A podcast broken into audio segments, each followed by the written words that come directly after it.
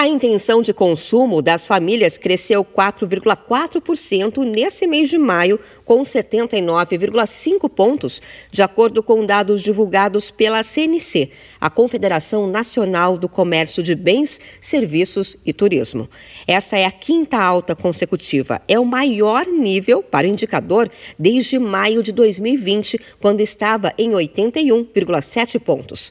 O resultado para o mês está atrelado à boa percepção em relação ao mercado de trabalho no país, que tem um desemprego em queda desde o início do ano, segundo o IBGE, e também a estabilidade financeira da população para os próximos meses. O estudo também destaca o acesso ao crédito e a renda atual como motivos para a recuperação do consumo.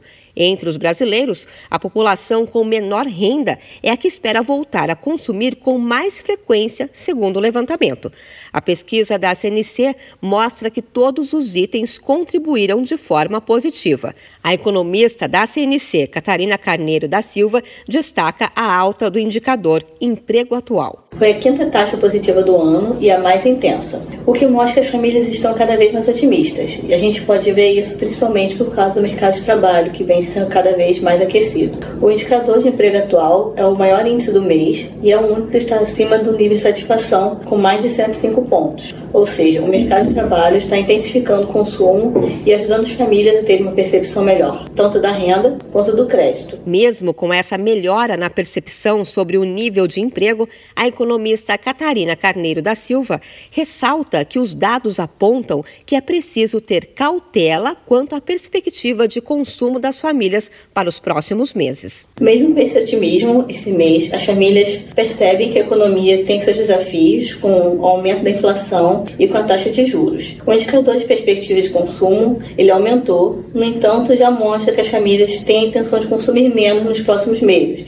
justamente pela cautela do como vai ser as consequências desses efeitos e até onde vai durar. Na divisão por renda, as famílias que ganham até 10 salários mínimos apresentaram um aumento mensal de aproximadamente 5% na intenção de consumo, enquanto entre as que recebem acima de 10 salários mínimos, a alta ficou em torno de 3%.